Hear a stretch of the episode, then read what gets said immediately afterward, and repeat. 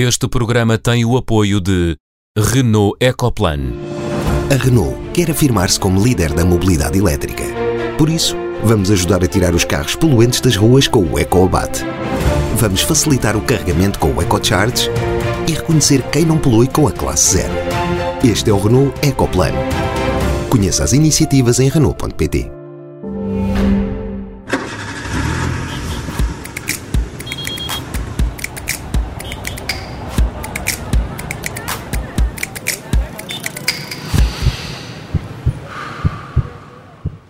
Sejam bem-vindos ao Som Ambiente. O tema da primeira parte do programa desta semana nasceu da chamada de página do site de uma revista americana dedicada ao ar livre. A Outside Magazine lembrava há dias uma luta que opôs ambientalistas a madeireiros por causa das florestas do noroeste americano, uma das mais antigas do planeta. A revista lembrava que a luta entre quem queria madeira para cortar e quem queria preservar as árvores tornou o ambiente um dos temas mais fraturantes da política norte-americana. E este caso vai levar-me a perguntar à Catarina Catarina Grilo, à Sofia Guedes Vaz e ao António Paula Soares o seguinte: que poderes têm as associações ambientalistas? Olá a todos. Olá, Olá, bom dia. Olá, boa tarde. Na segunda parte recebemos José Miguel Cardoso Pereira, coordenador do grupo For Eco, Ecologia Florestal do Instituto Superior de Agronomia e também coordenador do projeto Alvares, desenvolvido no Conselho de Góis, no centro do país. Já lá vamos, vamos começar pelos sinais. O sinal vermelho desta edição é do António Paula Soares, que quer sublinhar uma perda. Que perda é essa, António?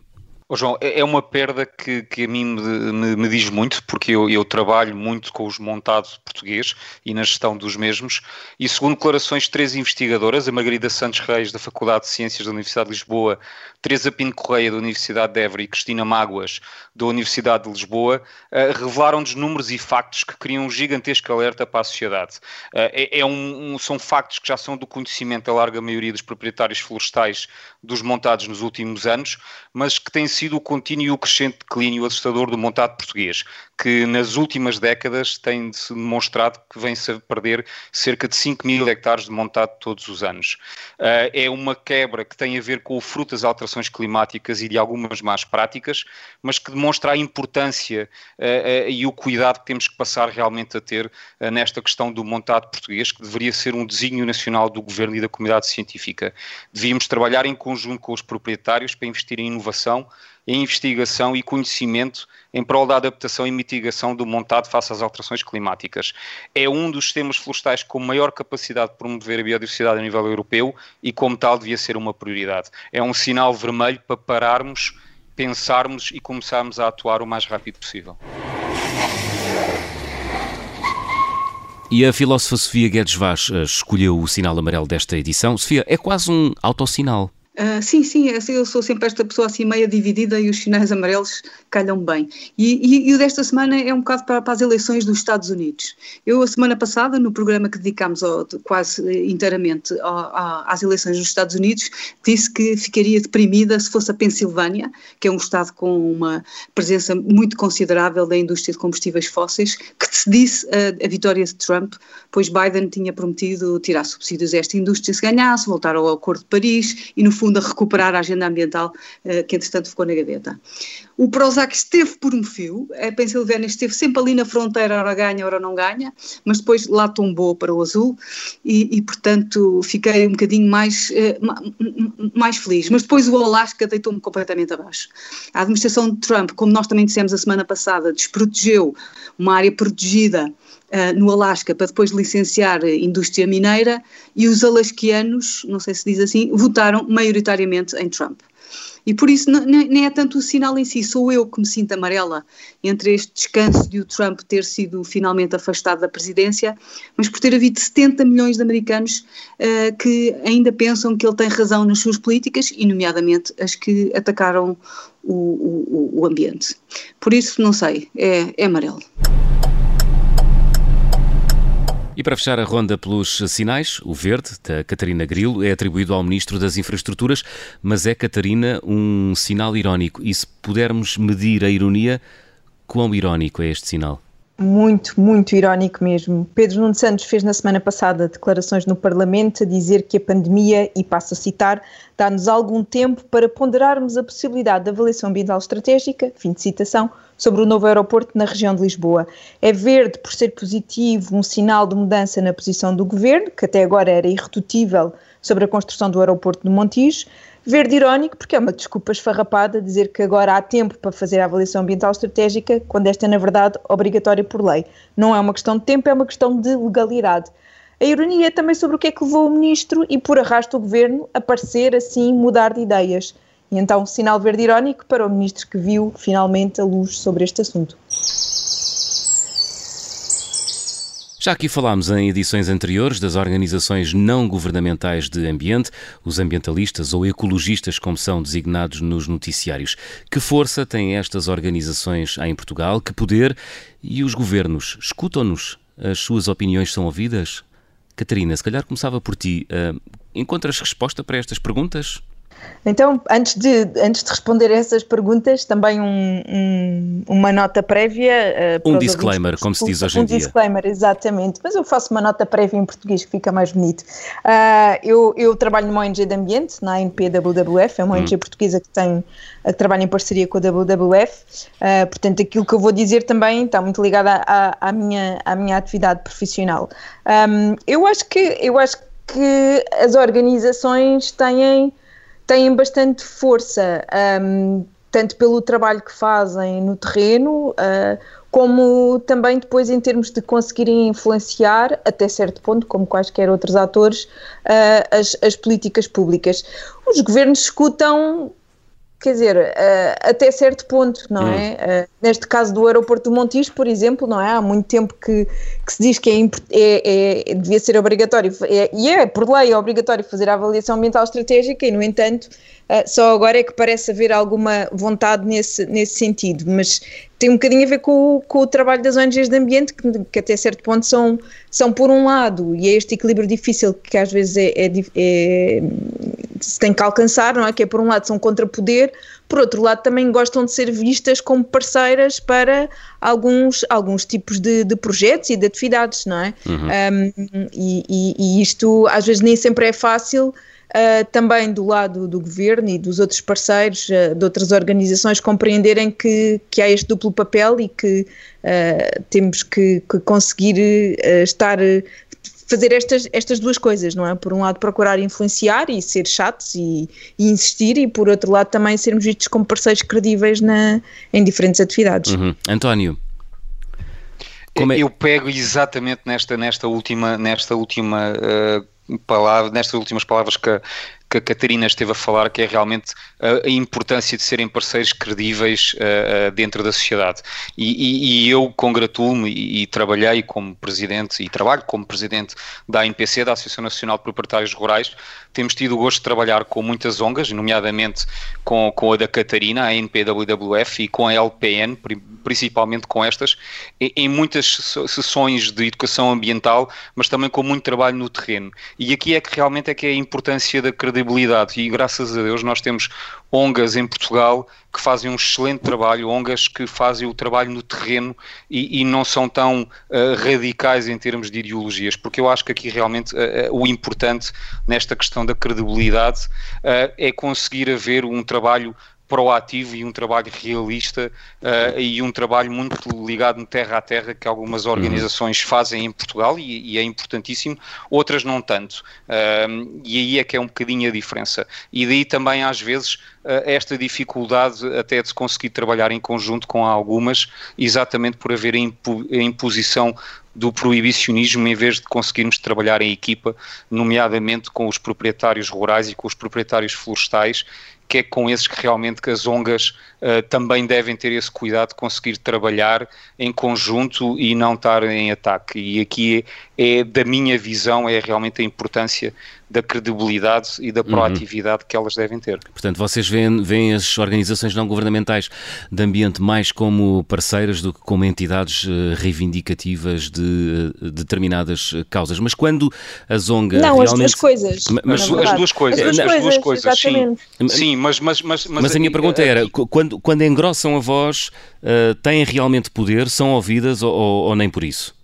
Eu acho que algumas são, e principalmente Sim. em Portugal temos a questão uh, que, que, fizeram em bem do, do C6, ou seja, de, de se unirem para, para terem alguma dimensão criativa e alguma dimensão em termos de, de força de discussão com a, com a, política e nós trabalhámos recentemente também com a própria C6 uh, uh, em alguns projetos e a delinear algumas estratégias de conservação da natureza para o futuro, uh, que realmente também às vezes damos por nós quer as ONGs, quer os próprios proprietários rurais e florestais a quererem fazer alguma coisa e realmente às vezes é mesmo o poder político e a tutela que às vezes nos bloqueia, em parte por incapacidade de diálogo, mas também em parte por incapacidade de conseguirmos encontrar aqui ferramentas de gestão entre estas três, entre estas três áreas. Mas eu, de facto, acho que, que é muito importante o trabalho das, das ONGs em Portugal uh, e, e, acho que se fazem ouvir, mas realmente tem muitas coisas, como a Catarina dizia, que foi no caso do, do, do, do aeroporto do Montijo, uh, parece que às vezes também só se conseguem ouvir com aquilo que interessa também ao Governo. Mas isso é como qualquer, eh, como qualquer não é, ator que tente de alguma forma uh, influenciar e contribuir para as políticas públicas, claro, não é? Tal como nós, como proprietários rurais, vezes, temos, temos as mesmas dificuldades que vocês. Uh, mas eu não sei, se, eu não sei se lhes chamaria dificuldades.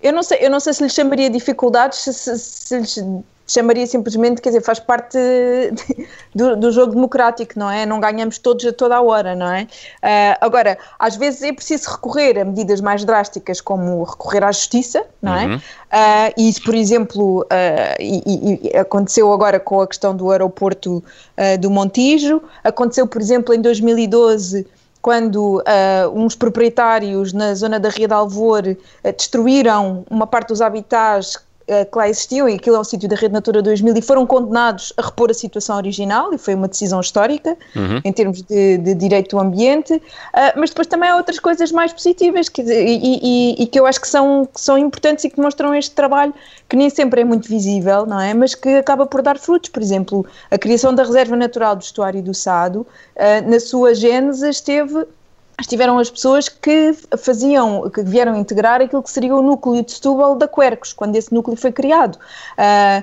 foi, foi, também por ação de muitas ONGs que foram criadas medidas compensatórias pela construção da Ponte Vasco da Gama, nomeadamente a extensão da Zona de Proteção Especial do Estuário do Tejo. Uh, foi também por movimentos populares e coletivos uh, contra a prospecção de hidrocarbonetos que esta prospecção foi travada na costa portuguesa, e falo aqui do coletivo Linha Vermelha, da plataforma Algarve livre de petróleo e é também por ação das ONGs que às vezes conseguem inovações uh, positivas hum. na, na, legislação, como por exemplo foi recentemente aprovado aprovada o, o quadro legal para a cogestão das pescarias, em que falaste, põe... Falaste de, de, desses, desculpa interromper-te, falaste, de, enumeraste esses, esses casos todos eh, normalmente os, os, ambientalistas ocupam mais a agenda reivindicativa e quando atingem uma, quando alcançam uma vitória não aparecem nas notícias. Sentes isso?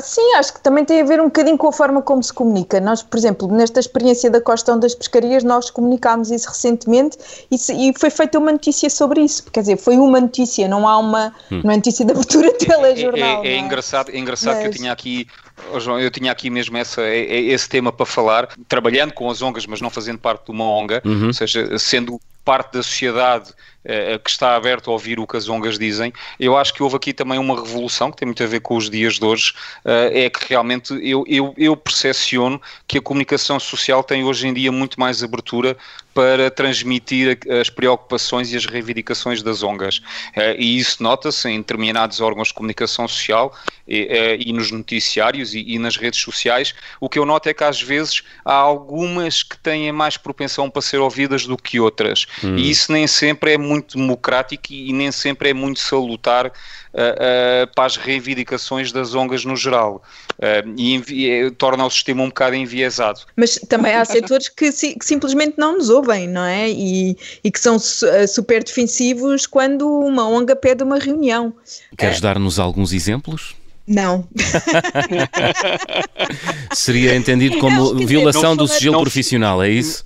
Não, posso, posso dizer claramente, opá, são, são com, com autoridades da, da administração pública uh, e que têm um bocadinho, por um lado, há, um, há, um, há uma falta de tradição de envolvimento de outros parceiros que não aqueles diretamente afetados por determinadas políticas públicas, não é? E depois quando aparece uma a dizer, olha, eu também gostava de falar consigo sobre isto, a reação é o que é que vocês têm a ver com isto, não é? E, um, e há também um certo paternalismo relativamente às ongas, não é? De, de, tenho essa experiência também recente. Lá vem vêm eles novamente, é Mas isso? Não, não, não, não, e depois não, há outra, há outra há, não, deixa, há, para além dessa do lá vêm eles novamente e estes, estes tipos são, são, são, pá, são, são chatos, não é? Uh -huh. é? É também um paternalismo de nos dizerem como é que nós devemos fazer o nosso trabalho, que também é muito divertido. mas, não, mas, não, mas não são os proprietários rurais, nós gostamos de trabalhar com a ANP da WWF, não fomos nós. Muito bem, bem ficou, o António está sempre, o António ficou está público. Sempre a, a ficou pública essa, essa, essa parceria. Não, uh, podia ficar, podia ficar aqui na manga, não é?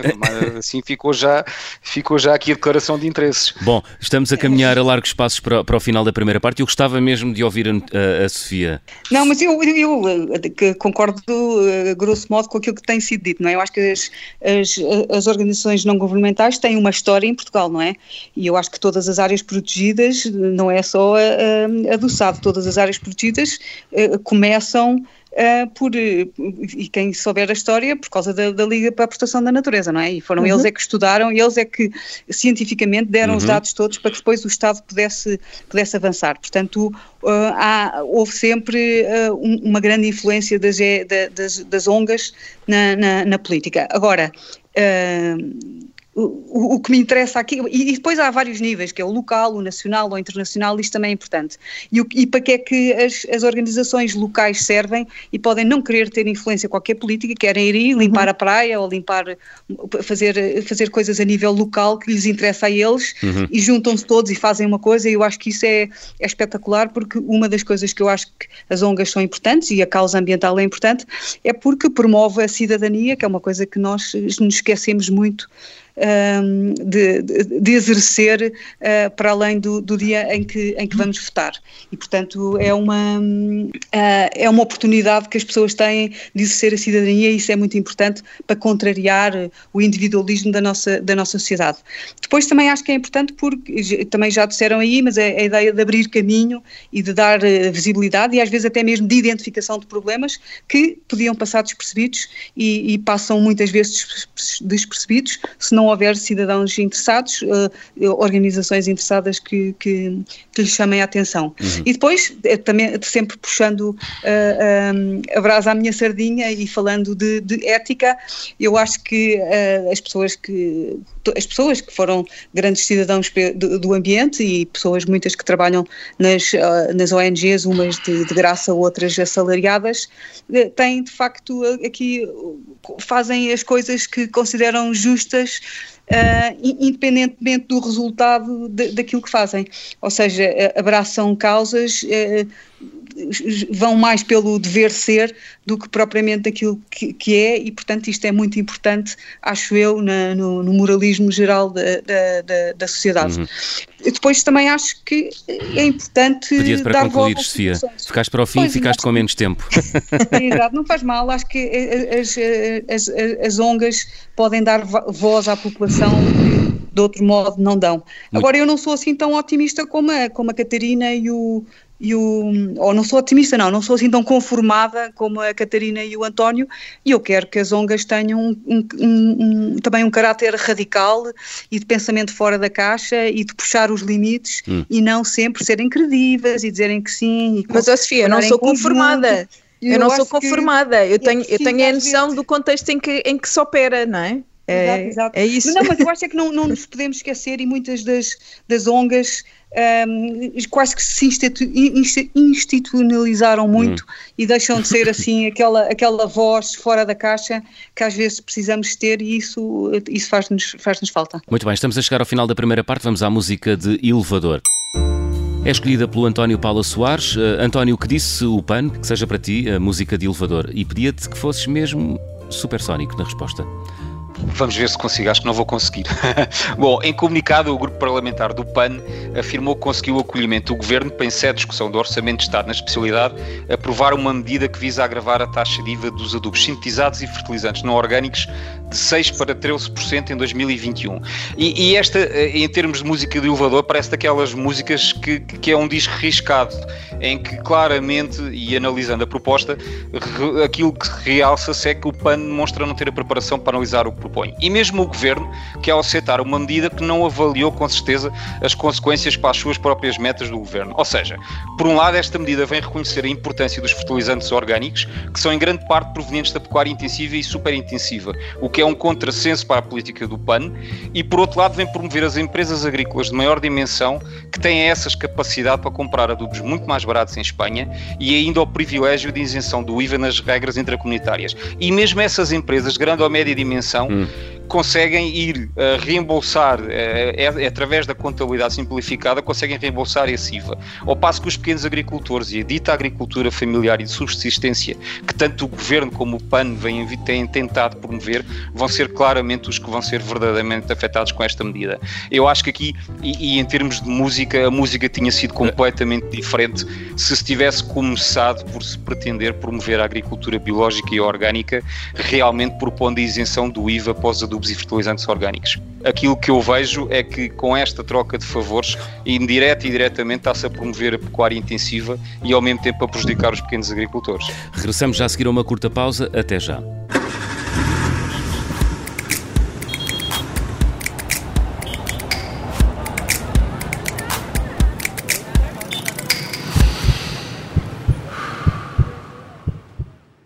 Segunda parte do Som Ambiente é nosso convidado José Miguel Cardoso Pereira, coordenador do Grupo Foreco, Ecologia Florestal do Instituto Superior de Agronomia, é igualmente coordenador do projeto Alvares, programa desenvolvido na freguesia com o mesmo nome no Conselho de Góis, no centro do país. Professor Miguel Cardoso Pereira, muito obrigado por ter vindo ao Som Ambiente esta semana. Uh, eu aqui agradeço o convite. Gostava de começar uh, por este projeto, o projeto Alvares, nesta freguesia do centro do país. Eh, depois dos incêndios eh, ehm, de 2017, o professor José Miguel Cardoso Pereira coordenou uma equipa para estudar a melhor forma para tornar aquele território eh, mais resiliente. Esse estudo já está feito, já lá vamos, já vamos falar sobre ele. Como é que nasceu e porquê este projeto nesta freguesia no centro do país?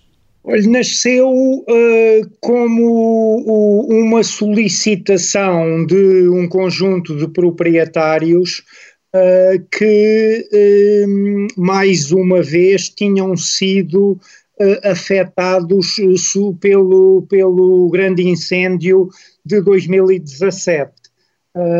o, o quando houve o incêndio de Pedrógão Grande em junho, aquele em que morreram 64 ou 65 pessoas, um, quase simultaneamente começou outro incêndio nesta freguesia de Alvares, onde felizmente não morreu ninguém, mas a freguesia tem, dois, tem 10 mil hectares de área, é uma área equivalente à cidade de Lisboa, e esse incêndio de junho de 2017 queimou 60% da área da freguesia e, portanto, afetou uh, muitos uh, proprietários florestais. E poucos dias depois, um conjunto deles, por sugestão, por indicação do Instituto da Conservação da Natureza e Florestas, veio ter comigo porque uh, isto não era a primeira vez, nem a segunda, nem a terceira, para algumas partes da freguesia que, que aconteciam incêndios de grandes dimensões, eh, e eles então, eh, eh, este, este conjunto de proprietários achou que era mais do que a altura de começar a pensar agora a seguir a este fogo e com esta área queimada tão extensa, como é que vamos recuperar o território, o que é que vamos fazer, como é que vamos usar a terra daqui para a frente de maneira a que a freguesia possa manter uma vocação predominantemente florestal, uhum. Eh, mas que se reduza a vulnerabilidade quer da, quer da floresta, quer das plantações, quer das povoações, eh, e, e, portanto, o que é que é preciso mudar para poderem continuar a produzir os bens que a floresta produz, mas, mas quebrar este, este ciclo terrível de recorrência de, de, grandes incêndios. Então vamos começar precisamente por essa pergunta que colocou. O que é que é preciso mudar?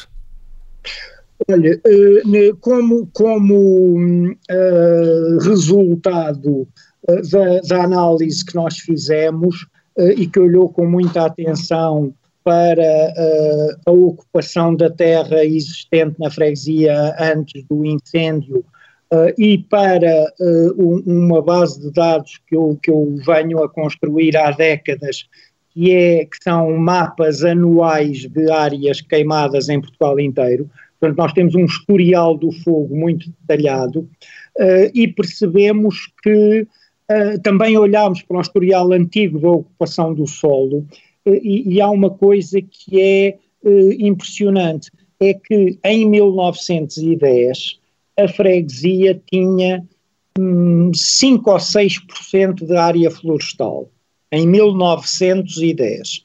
Em 2017, quando ardeu, tinha 92 ou 93% de área florestal. A maior parte dela ao abandono, ou não? Isso, uh, um, pouco gerida não digo ao abandono, mas pouco gerida. Há umas, isso, há... É, isso, é, isso, é, um bocadinho o contrário do que nós temos a ideia, não é? Que ao longo claro. do tempo temos vindo a, a, perder floresta e não a ganhar. Estamos a falar de quantos hectares? Desculpe lá, já disse, mas eu. Uh, estamos a falar de uma freguesia com 10 mil hectares uh, e que, ah. portanto, em junho de 2017, antes do fogo, teria mais de 9 mil de floresta, uh, aproximadamente dois terços eucaliptal, um terço pinhal. E, e, o que é que em 1910 havia? Em 1910 havia agricultura uh, nos, nas, nos vales das ribeiras, havia sobretudo mato e pastagem, havia muita, muita pastorícia e mato regularmente queimado para virar pastagem e para ser uh, ter vegetação erva fresca para cabras e ovelhas, e havia umas manchitas florestais de, de espécies autóctones. Tais como, professor? Tais como, tais como uh, carvalhos de várias espécies, carvalho alvarinho, algum sobreiro, medronheiros, castanheiro. E, e, o nome de Alvares vem desse O nome de Alvares vem do, vem do carvalho, vem do carvalho alvarinho. Ah. Uh, em, como, o que é que e quantos carvalhos alvarinhos é que existem agora? Ui, uh, poucos. Uh, poucos, mas, mas se lhes derem oportunidade, se lhes derem oportunidade, eles ainda há sítios com, com capacidade de regeneração uh, das, das plantas uh, para, autóctones. para autóctones. Sim, sim, sim. Além de que já há pessoas na sequência de, de, deste trabalho que lá temos estado a fazer, por exemplo, a plantar castanheiros e a, e a, e a começar a diversificar um pouco a, a, ocupação do solo. É o que nós queremos aprofundar muito mais. O, o, claro que esta, esta alteração drástica de menos de 10% para mais de 90% de floresta foi muita consequência de, desde 1950 ou 1960 para cá, a freguesia ter perdido 3 quartos da população e, portanto, e, a, e, da população que resta, metade tem mais de 65 anos.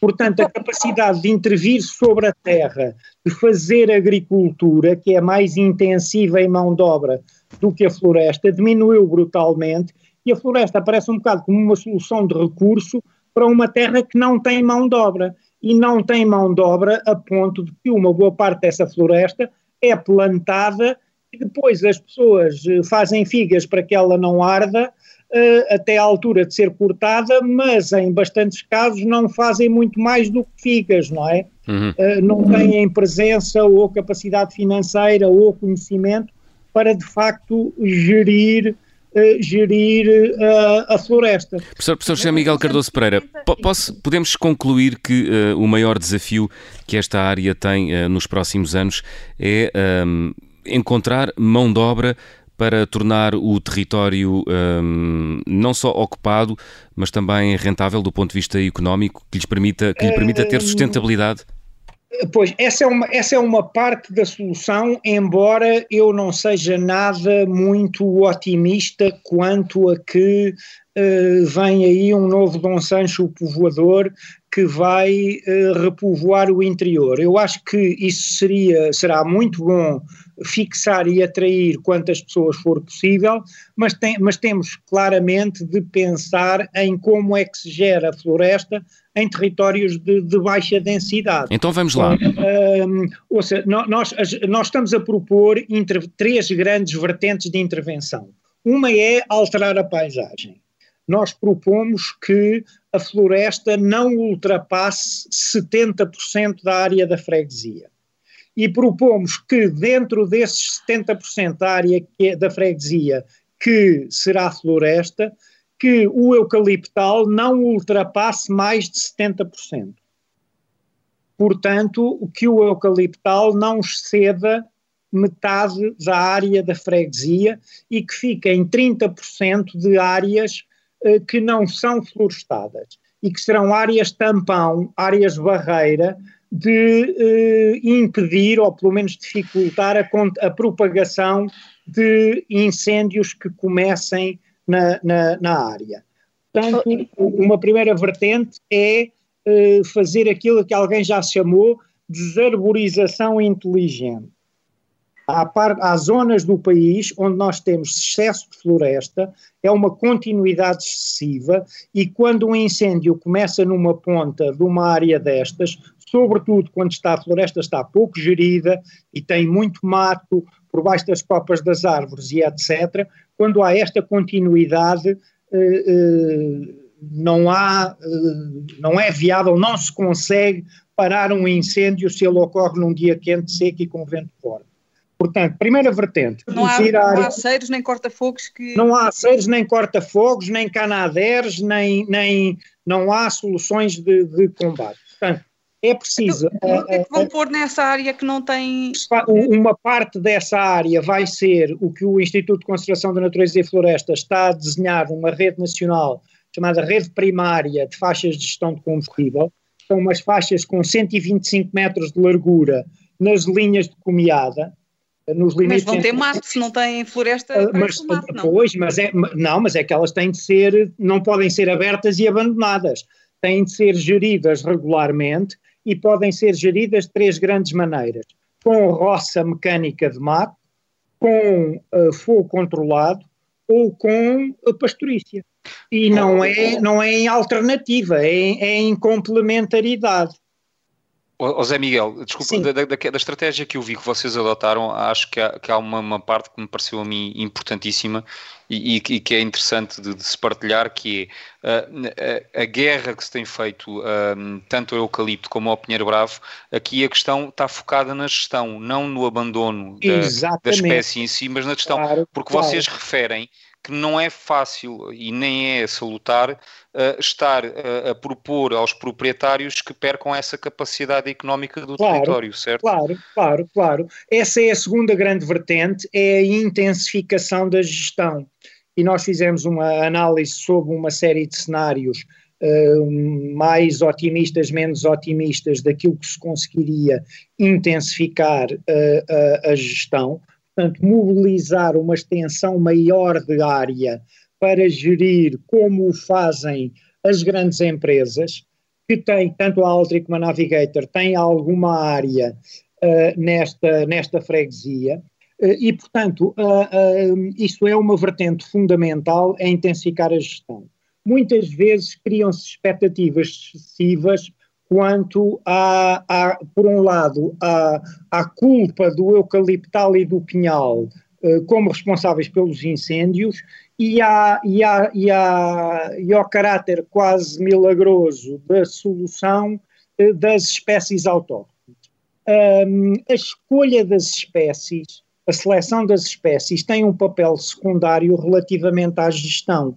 Se eu tiver um pinhal ou um eucaliptal bem geridos uh, com o mato limpo no, no, no, na superfície, no subbosque, uh, desramados, com a densidade, as árvores desramadas com a densidade adequada, aquilo pode ser, e é com certeza, e as, e as grandes empresas mostram que têm uma incidência de fogo muito mais baixa nas suas propriedades, quer nos seus eucaliptais ou nos pinhais que também têm. Mas desculpa lá interromper, tem, sim, tem, sim. Tem, menos, tem menos fogos, mas também tem muito menos biodiversidade. Uh, têm, mas uh, o, o, o, eu, eu não tenho grandes expectativas do, no interior dos eucaliptais como fonte de biodiversidade. Uh, claro que toda a que vier é bem-vinda, Uh, e, e, mas, uh, mas se tiver árvores autóctones, se calhar tem mais biodiversidade, não? Tem mais biodiversidade, mas se tiver árvores, se tiver árvores autóctones, uh, não, não, se tiver uma flor, a questão não é das árvores, a questão é da floresta, é do que nós, florestais, chamamos os, o povoamento florestal, a mancha, a propriedade florestal que é gerida. Se ela estiver, tiver um metro e meio ou dois metros de mato lá por baixo, é uma branha impenetrável que também não é propriamente muito atraente para biodiversidade, porque é também um habitat muito homogéneo, em vez de ser homogéneo excessivamente aberto, é homogéneo excessivamente fechado e tem um risco de incêndio muito grande. Portanto, se forem ver uh, muitos estudos que há de vários grupos já feitos uh, em, em Portugal, o meu grupo, do Francisco Rego, do Joaquim Santos Silva em Coimbra, Paulo Fernandes na UTAD, eh, eh, em que se estudou a suscetibilidade ao fogo de diferentes zonas do país e de diferentes tipos de floresta, e percebe-se claramente pela análise estatística de milhares de fogos, que o que faz a diferença é se a área está mais gerida ou menos gerida. É, é muito mais importante do que ser a espécie A, B ou C. E, mas, de qualquer maneira, nós achamos que uh, há lugar para, há oportunidade, há vantagem em diversificar uh, a escolha das espécies, a paleta de espécies que se usa para a exploração florestal na área. E, portanto, uh, vamos... E qual é que é a vantagem, então? Qual é que é a vantagem, então? Não há perda de rendimentos também? A, a, vantagem é que há zonas que têm vocação alta para produzirem outro tipo de material, nomeadamente material linhoso mais nobre do que, o, do que a madeira de pinho, eh, que vai, que, que, é, que, é, que é uma madeira, por exemplo, a produção de mobília de qualidade ah, mais então, baixa. De qualquer maneira é sempre floresta gerida com, com interesse económico de, de, de uso da madeira. Uh, sim. Uh, não, não, é, não, não, é aquela ideia de plantar uma floresta só para estar lá a floresta com a biodiversidade. Não. Não, isso não interessa, não é? O que, não, o que só interessa, só interessa se tiver, se tiver retorno económico. Isso quer seja autóctone, quer não seja isso, eh, isso resultará como benefício colateral de uma floresta bem gerida, mas são proprietários privados que têm expectativa de rendimento e que, se evoluirmos para uma situação em que esses serviços de ecossistema, paisagem, biodiversidade, água, etc., sejam suficientemente bem remunerados, ah, eu, eu conheço alguns que acho que até prefeririam esse tipo de situação. Isso sem Mas, dúvida. Oh, José Miguel, deixa-me perguntar uma coisa. Diminuindo a área de floresta nessa região, uhum. não, haverá, não haverá também perdas de rendimento? Os proprietários estão dispostos a aceitar essas perdas de rendimento?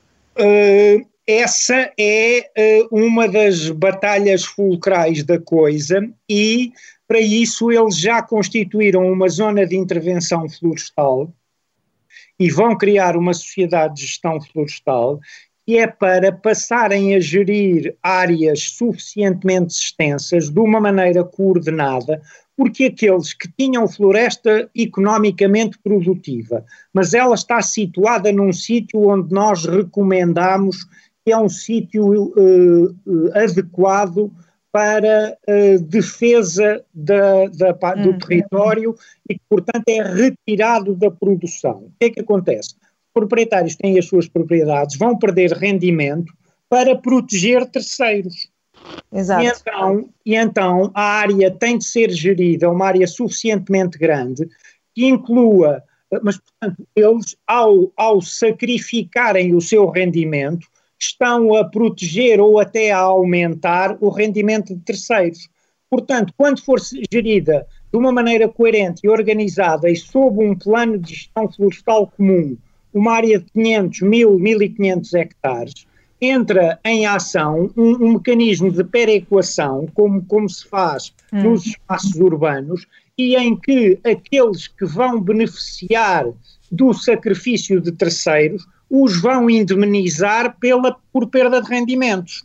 E, portanto, já há, já há gente que está, especialistas da matéria, estão a trabalhar com a Associação de Produtores Florestais e com a Zona de Intervenção Florestal para fazer os cálculos adequados e propor ao consórcio e depois propor aos proprietários uh, os, os mecanismos e os valores hum. pelos quais serão feitos estes, estes cálculos de compensação mas como eu digo, numa lógica de perequação, tal como acontece com situações no, nos espaços urbanos. Professor José Miguel Cardoso Pereira, não, não temos uh, uh, mais tempo, eu peço imensa desculpa de, de, cortar a palavra, mas chegamos ao final uh, do nosso programa, infelizmente o tempo não estica.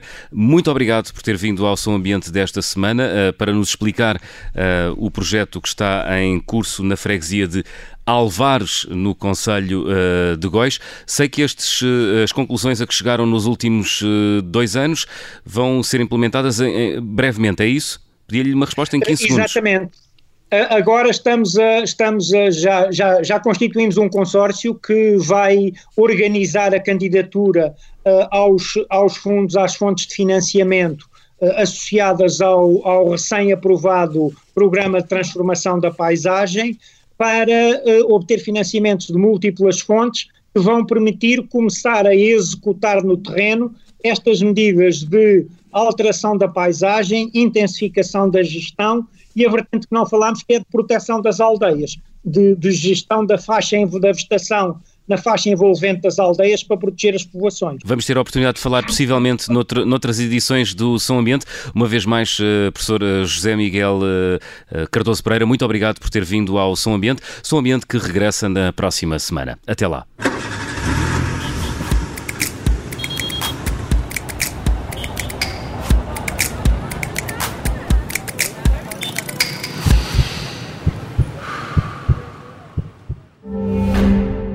Este programa teve o apoio de Renault Ecoplan. A Renault quer afirmar-se como líder de mobilidade elétrica. Por isso, vamos ajudar a tirar os carros poluentes das ruas com o EcoAbate. E vamos facilitar o carregamento com o EcoCharge e o EcoEtron. Este é o Renault Ecoplan. Conheça as iniciativas em Renault.pt.